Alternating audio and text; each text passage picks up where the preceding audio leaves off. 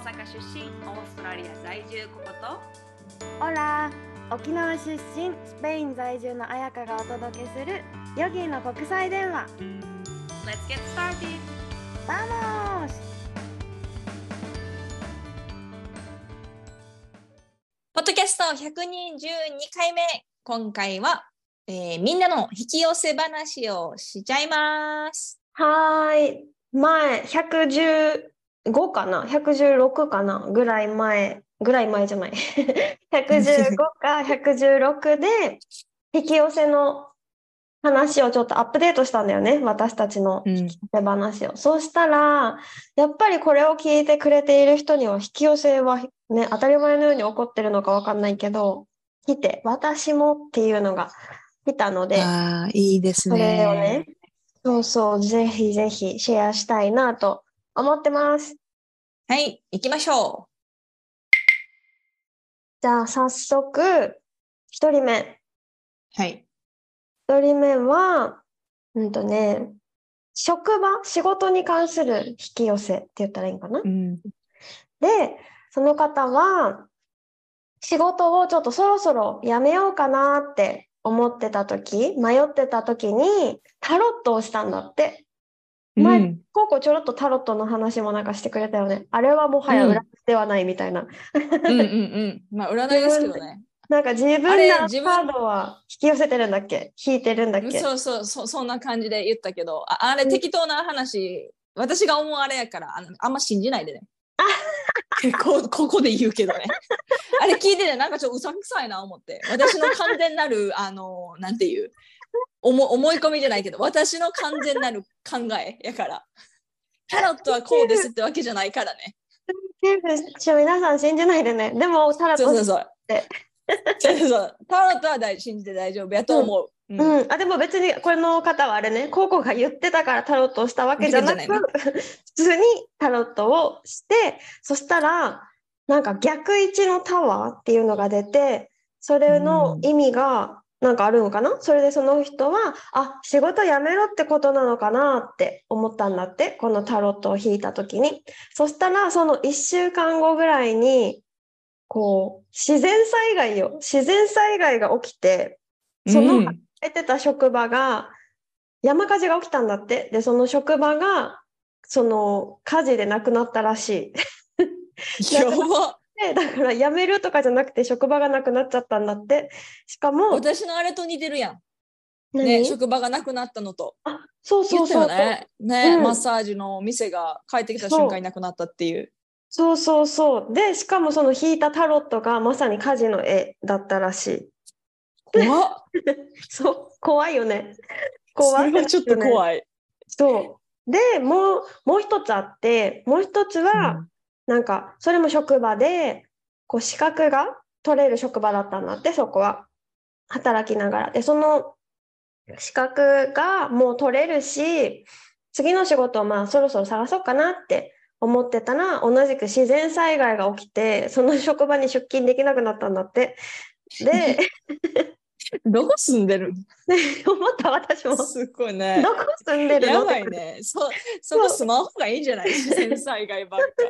自然災害が起きて出勤できなくなってで新しくできた、まあ、地元のレストランみたいなとこがすごいシェフを引き抜いてきてこの新しいレストランが始まったらしいんだけどダメだろうなって思いながらダメ元で応募したら受かっ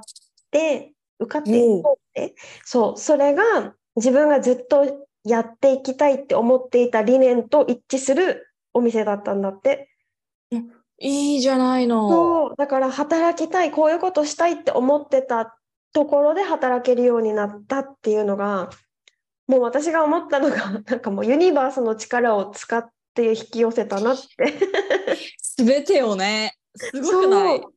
そうット、から始まり、自然災害を起こし、うんユニバースが、ユそう。ニ、バースがなのか、この人がなのかわからんけど。そうそう、ね。なんか聞いたわけね、なんか意識してること？をこう引き寄せるためにじゃないけど、うん。私たちはさ、前話したじゃん、こう、理想があったらイメージするといいよとか、感謝するの大事だよとか、そういう話をしたじゃん。かそういうなんか、意識してることってありますかって聞いたら、なんか、瞑想やっぱ瞑想してるって言ってて、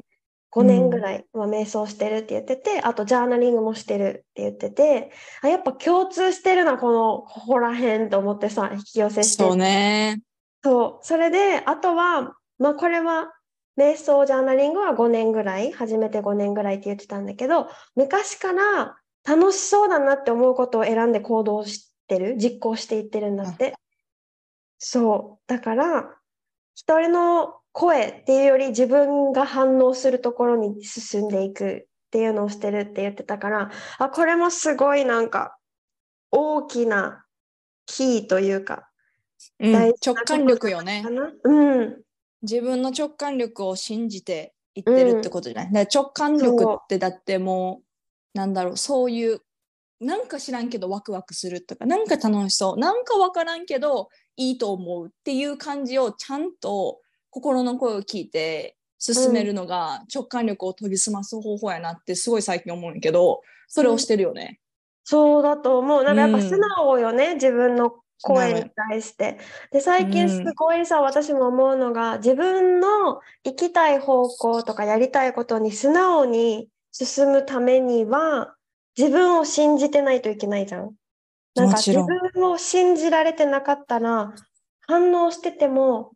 いや、私にはできないんじゃないかとか、無理なんじゃないかって思って、自分で自分の気持ちをかき消しちゃうから、自分を信じてないと心に反応はできなくって、で、うん。自分を反応してても進めない時って自分を信じてないから、自分を信じてない時って、自分に優しくできてないことが多いっていうか、自分に罰ばっかりつけてることが多くて、今自分を信じられて進んでる人もいつでもその状況にはなりかねないんだよね。なんていうのかな。うんわかる？こう人生ってさ、ずーっと上り調子でもずーっと下がり調子でもなくて、うようよアップダウンよね。そう、それが普通じゃん。で、最近それをすごい、あ、私今下がってるんじゃないかなってちょっと思った時があって、自分に対して、なんか罰をつけてるわけじゃないけど、私にはできないとか、難しいってうん思ってるって気づいたの。私、ジャッジしちゃってたんだ。そうそうそう、あれできないって思ってる。だから苦しいし、自分が進んでる方が楽しくないんだって気づいて、うんなんか朝とかに自分を褒めるようにしたわけ。うん朝とか、まあ、夜とか、あと慈悲の瞑想とか をするようにしたら、やっぱちょっとずつさ、戻ってくるというか、自分のバランスが取れてくる感じがしたから、いい時ってそれが当たり前にしてって、それをしてるっていう習慣を忘れていくと、しなくなってきて、で、こう落ちてくるんだって思ったから、いい時も悪い時も関係なく自分を褒めるって大事なんだなって思った。もう大事大事やと思うなんか自分をさけなしていいことないよねない。なんかさ思うのに思うけど特にに私たち日本人はやりがちなのがさやっぱき周りの目を気にしちゃう国民性やからさっていうのもあるけどそれも良くも悪くもね、うん。それが悪い方向に働いちゃうとさ言ってしまえば誰もあなたのことジャッジしてないし誰もあなたのことけなしてもないのにでも自分でけなし始めるみたいなことをするやん、うん、それ本当によろしくないよね。うん、何のためにやってるんだってちょっともししてたら思い返してほしい。何でもいい。なんかその見た目のことでもいいし自分がやったしやったことでもいいし言ってしまったこととかうーんなんだろう。行動でも内面でうん。も何でもいいんやけど、うん。自分をこうただ単に振り返るだけならいいのよ。それは全然振り返ってああこれはこうしよう。今度はこうしようとかこうなんかこうなんでインプルーブにつなげるんやったらいいと思うのよ。成長のためにつなげる、反省ならいいと思うんやけど振り返りならいいんだと思うけど。でもそうじゃなくってなんであんなことしちゃったんだろう。ああするべきじゃなかった。こうするべきじゃなかった。ああすればよかったのにとかたらればよね。ばっかりやと何も生まない。本当に何も生まない。けど自分のなんだろう。自分の価値が下がるしで自分の価値が下がってると周りから見ても下がってるようにちゃんと分かるあ、そうだそういうね。人は、うん、うんわかる。で、どんどんくすんでくるよね。キラキラがどんどん失われていってさ、みんなキラキラしてんのに、本来は。でもこう、どんどんくすんでって、で、直感力もどんどんこう、くすんでって、自分の本当の心の声聞けんくなって、で、それがななると、もう、なんていう、ユニバースもさ、何も、こう、引き寄せも何も起こらなくなるのよ、本当に。うん。マジでこの引き寄せしたかったら直感力を磨かないと無理よね。うん。う。もうん自分と一体化しないと宇宙と一体化はできないと思う。やばい。怪しい。え、ちょっと怪しい。ちょっと聞いた怖っちょっと怖かったね。ごめん。ごめん、ごめん。怖かめったわ、ゃ今の。宇宙指さしながら言ってたからね。言うたわ、ちょっと怖っ聞き流してさっきのは。でもまあでもそういうことよ。そういうこと、そういうこと。うん他に言い方がちょっとわからへん。宇宙、宇宙とかって言うとやややこしいから、なんやろね。エネルギうん。でもー一緒か。直感力を鍛えるってやっぱ自分にね意識を向ける自分のことを知る自分のレーダーに反応してることを知るってことだから日本の社会は基本的にやっぱ外側に良くも悪くもね意識を向けるように作られてるからだからうん。表出しっていうね文化も素敵な文化も素敵な文化がね。それのおかげではあると思うんだけどたまにそれが自分を苦しめちゃう時もあるから向きすぎて。そう。うん。だからそれで、あ、そうそうそう、うないがね、すごいいい言葉を教えてくれて、なんか、これ知ってる？って聞かれたのが、20代の時は、周りのことばかりを、外、自分の外側のことばかりを気にしてしまう。で、50代、40代だったかな。40代か50代になると、周りのことは気にしない。周りが自分をどう見てるかは気にしないで動けるようになる。で、80代になると、周りは誰も自分のことなんて見ていなかったとやっと気づくっていうなんか言言葉があって、それを、だから30代のうちにこの言葉を聞いてたら、ちょっと明日からの毎日が変わるんじゃない？みたいな話があって、よく言うんだよね。誰も赤のことなんて見てないからって、こう私が気にしてると。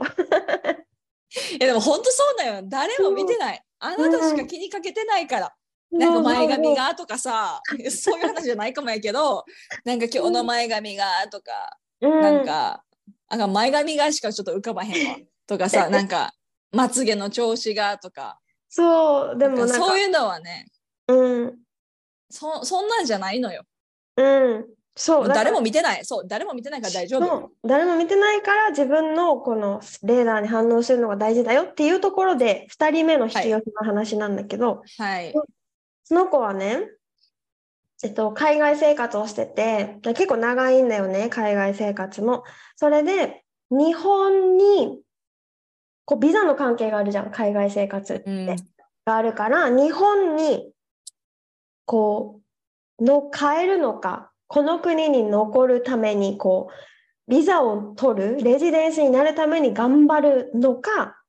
残りのビザでその国を旅行して楽しむのかっていう、うんなんか海外生活してる人って一回こういう悩みにぶち当たると思う絶対ある。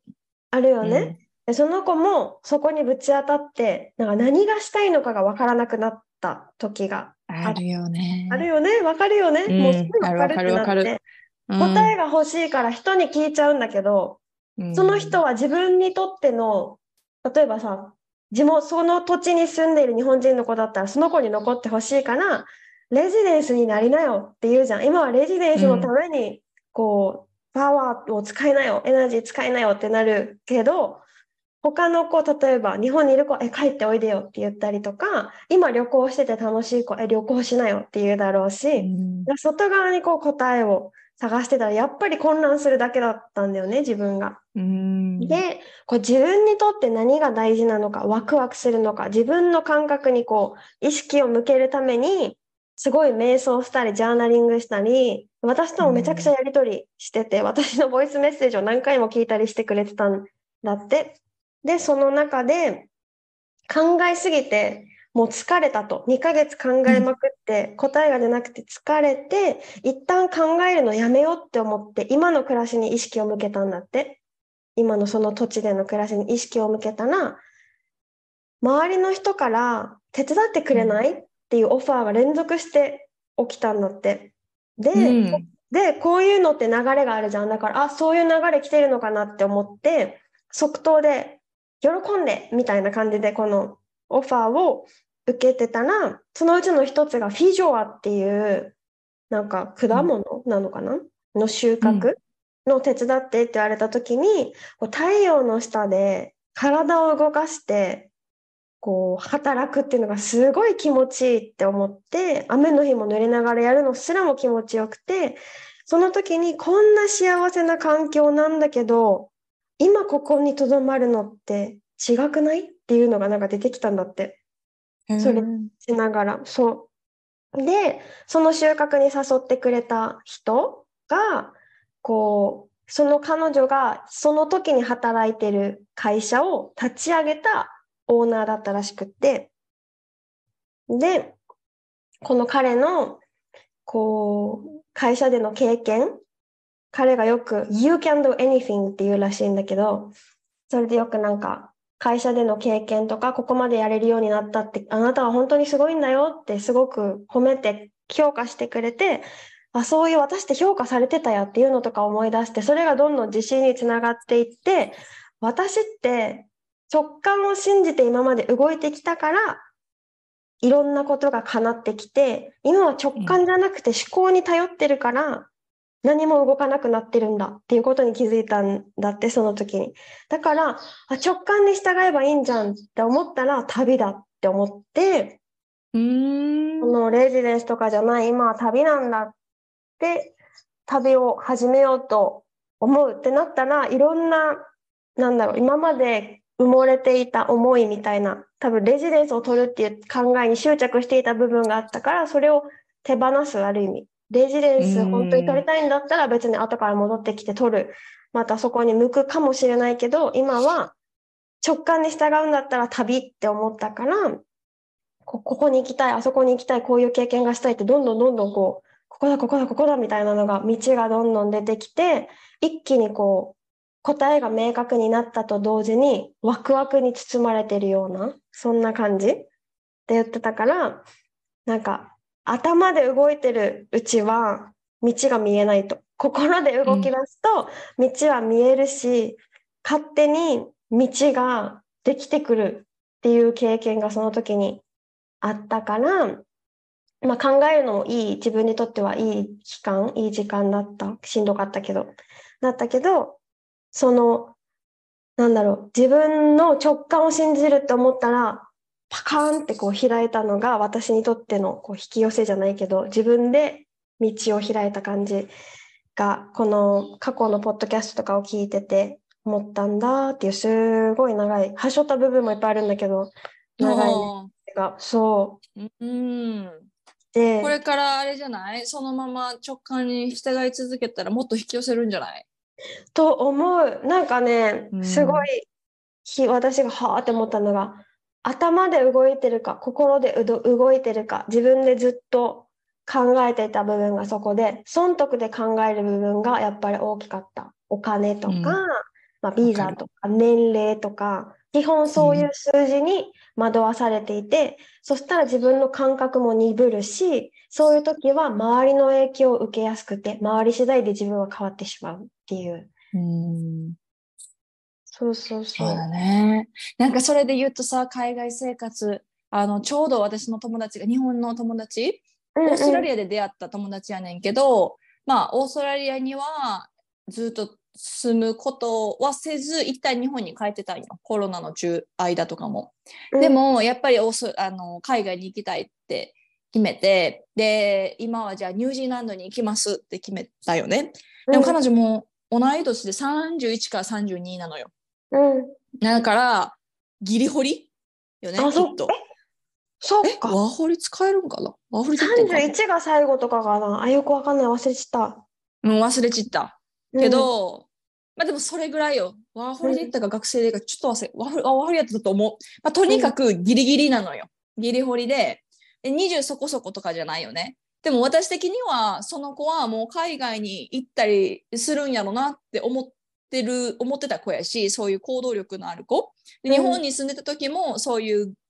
あの海外の人たちが集まるようなところ長野の一角でなんか王子とかいっぱいおってとかそういうところで、うんあの働いたりもしてた子やったからなんか日本にずっとおる感じじゃないやろなって私は思ってたよね。うんうん、でもあのだから私から見た彼女サリって言うんやけどサリもなんか自分のことそうやと思ってるんやろうなって私が思い込んでたの。うん。なんやろ？わかる、うんうん、でこの前今ちょっとオーストラリア行ってるけど明日からニュージーランド行ってきますっていうあの投稿を見てでああじゃあ新しい新生活始まるんやね楽しみやねみたいな感じで連絡したらいやでもやっぱり年のせいか不安なことばっかりよみたいな感じで帰ってきて、うん、そう。でそれがすっごい意外やったのよ私の中で。うん、あでも確かに21で行くのと31で行く海外ってそら違うよなと思って。うん、仮に海外生活がそのか彼女の前にはあったとしてもでもやっぱ年齢ってあるのかってこの子でも感じるのかと思って。でその時に私がねいやでも年齢年齢っていう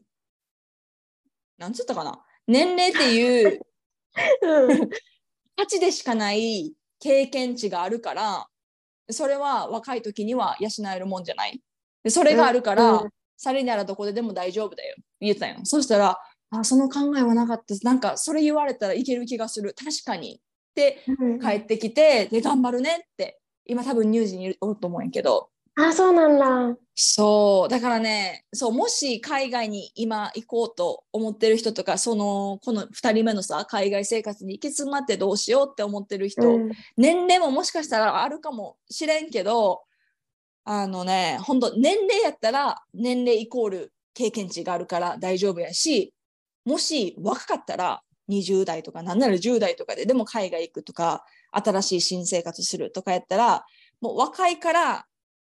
年齢っていう経験値はないけど若さっていう経験値があるからえ若さっていう価値があるから、うん、あの失敗しても大丈夫やん。そうね。うん。うん、だからいろんなことできる。だから、こう、年取ってようが、若かろうが、どちらにしもにもない、いい、え？どちらにしかにもないうん。価値があるから、大丈夫よって言いたい。うんうん。なんか、とにかく直感には従った方がいい、それはね。うん。周りの意見がとかじゃなくて。うん。本当に。こうんう、しかもさ、二人、なんていうのかな。直感力がある人って、なんていう、なんか言葉にするのすごい難しいんだけど、なんかウェーブみたいなの来ないなんていうのかな。直感に進んで進んでる時ってさ、自分が、自分の力では絶対動かせない出来事がこう波みたいな感じで、あ、また来た、また来た、うんまた来たみたいな感じで勝手に次々叶っていくっていうか、うん、もう車輪のようよね。あ、そうそうそうそう。動き出したらもうボモーンってこうそうそうもそうう。エフォートレスでこう動き出す。そう、そう、なんか、それが、なんていうのかな、直感にむ、にす向かって、信じて進んでる人ってみんなそれを言う気がする。うん、そこに進んでいったら、勝手にこうなって、こうなって、こうなって、今のパートナーと出会ってとかね、例えば。で、うん私今ここにいますとか、なんか、多いよね。多い。でもそれは直感に従ってるから。うんでなぜそうなるかっていうと、またややややしいけど、直感イコち直感に従うイコールユニバースとつながるってことだから。うんでユニバースがこういうのを作り出してるからよ。なんかこういう車輪の周りとかウェーブとかさそういうのもさ、うん私たちの力じゃ無理なのよこういうことを起こすのは。なんか自分たちのこのエゴでこれなんだろう引き寄せてるって私たちが引き寄せてるんじゃないんよね。直感に従った結果こう波が起こってるってだけ。うん。まあ、それが一番難しいんだけどね、直感に従うのが正直。あそうよそうよ、ううんん。簡単に言ってるけどそれが一番できてない人が多いから難しい世の中だから、引き寄せしてる人がうわすごいってなってるんやけどでもどうやって直感に従ったらいいかっていう話を今度できたらいいね。具体的に何をするのが直感を引き、あの直感をこう研ぎ澄ますかっていうの。私何個かあるんよね。あ、でもそれこそ、いいねこの今もう一人3人目紹介したい、うんこの子も私の、まあ、ヨガ受けてくれてた子なんだけど、最初その子は理想とか持つのは苦手って言ってて、なんか叶わない自分を見たくないから、が叶わなくて、そうそうって思ってたんだって、前は。で、すげえネガティブやね。そう、ネガティブ、まあそうね。って思ってたんだけど、うーん、どうだろう、考え方子多いかな？え、もう叶わない前提なの？だって。叶わなかったら重い苦しいからっていう。だから言ったら、大きいっていうのも言えるよね。すごい大きいのを理想って言ったらすっごい大きいのを持ってて遠く感じちゃうから。とかあと理想がない子もいるから、理想って何？っていう、なんか、そういうのはないです。みたいなもう、楽しいことも、えいるよいるよ、楽しいこと、趣味教えてって言ったらないとか、楽しいこともない、別に、みたいな。それはやばいね。そう、でも普通にいるの。いるから、うん。いるけど。そうそう。でもその子の場合はそう思ってたんだけど、こう、いろいろね、瞑想したり、ヨガしたり、まあ、ヨガ哲学だったり、いろんな話を聞いていって、で、あと、まあ、メンバーもすごい良かったんだよね。その、参加してた時に、みんな結構動いてきた子だったりとか、この、それまでね。で、話を聞いてて、で、みんなが否定しないで話を聞くっていう、それも自己肯定感がやっぱ上がるじゃん。あ、それいいねって聞いてくれるメンバーがいるって。それで、なんか自分の気持ちを話すのってなんか、あ、楽しいかもって思うようになってきて、で、理想をこう、こうなったらいいなとか描けるようになってきて、で、理想を描いていった時に、まあ、旅がしたいって思って、で、いつかな ?1 ヶ月、いやもう2ヶ月前ぐらいか。2ヶ月前ぐらいにね、世界一周の旅に出たの、その子は。うーん。すごくない？もうさ、これをしようと思いますって連絡来た時に、なんかもう普通に叫んだ。え？みたいな。何がそうさせたんやろ？なんかいろいろやっぱ自分を深掘っていったんだって。なんでこの自分が今してる仕事をしたいって思ったんだっけとか、私何が好きだったっけとか、何をしてる時にワクワクして時間を忘れてたっけとか、やっぱ自分の直感につながるじゃないけどさ、きらときめきにつながることをやっぱ深掘っていった時に、あ、私、旅したいって思ってたのに、勝手にできないって思ってたんだなとか、時間がないって思ってたんだなとか、そしたら、どんなに旅への思いとか、どんな旅にしたいかとかを、しっかり向き合って考える時間をいっぱい取ったんだって。そしたら、あ、行こう。もう気持ちがやっぱ大きくなるじゃん。そういう時間を取ればさ、気持ちが大きくなって、で、参加したら、こう、参加した旅先で、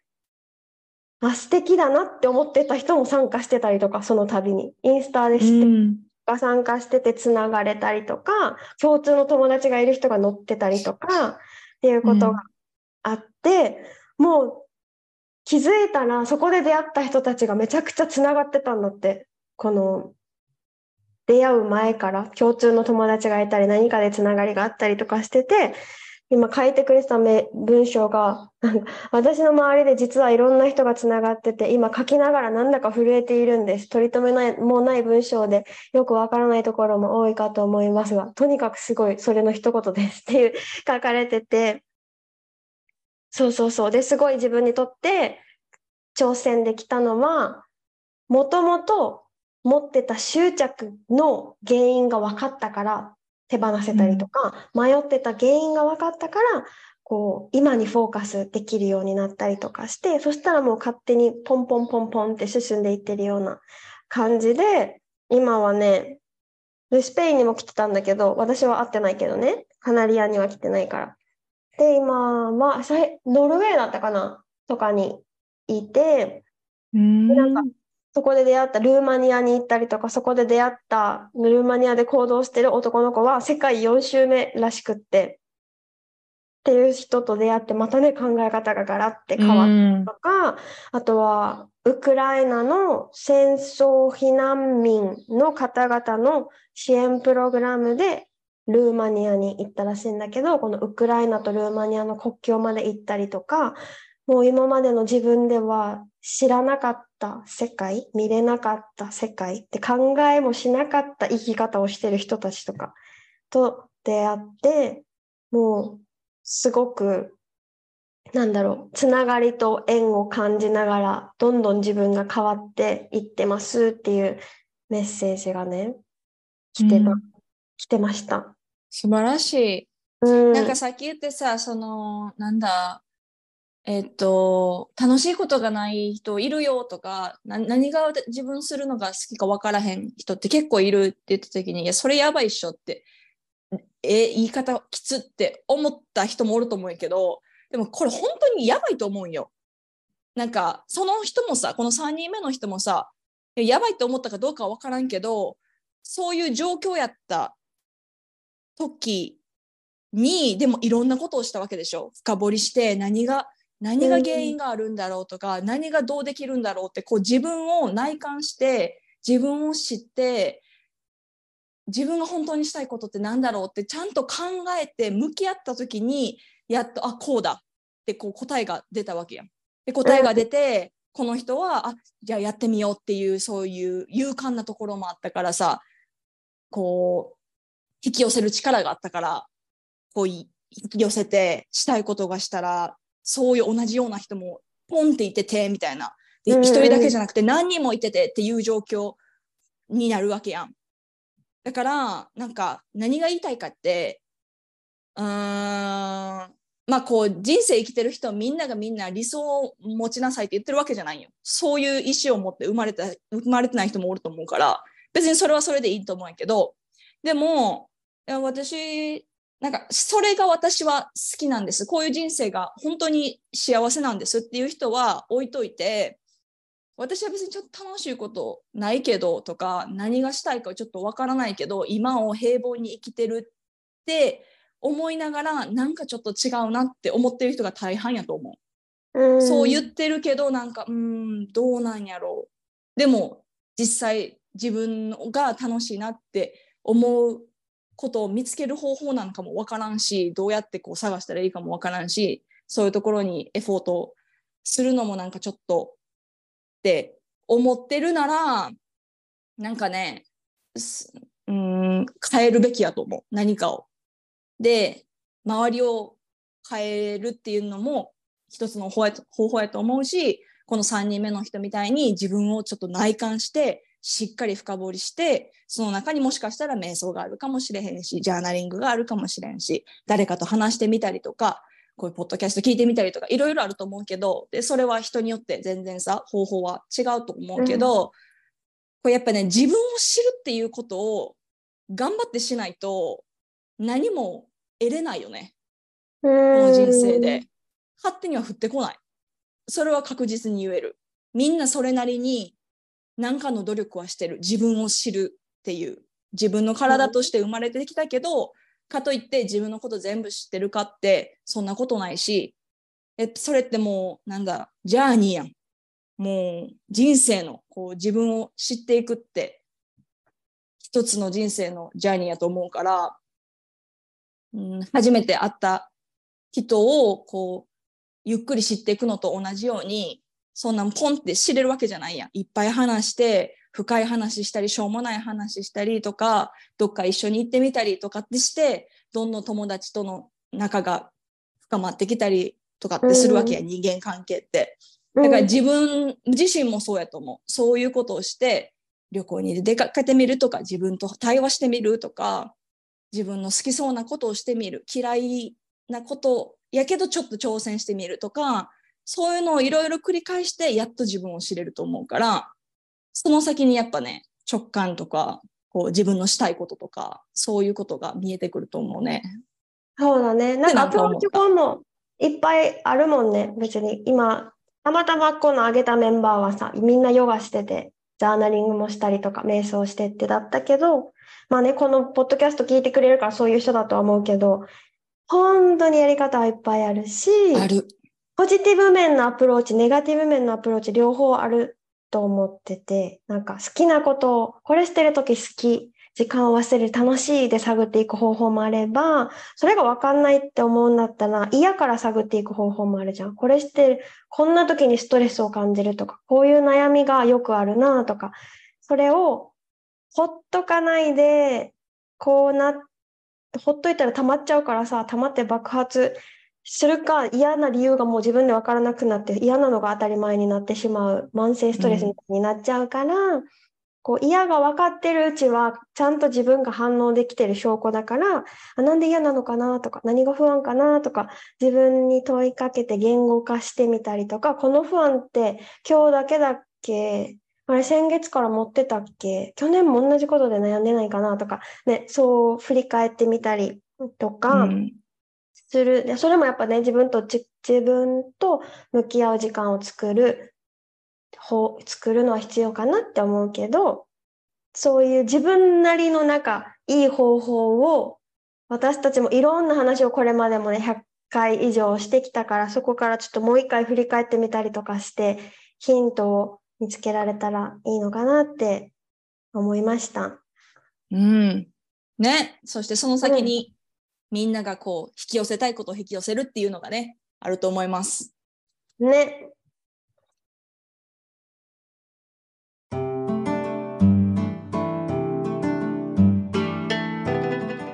ということで今回は引き寄せの話とでもすごいいろんな深い話も織り交ぜながら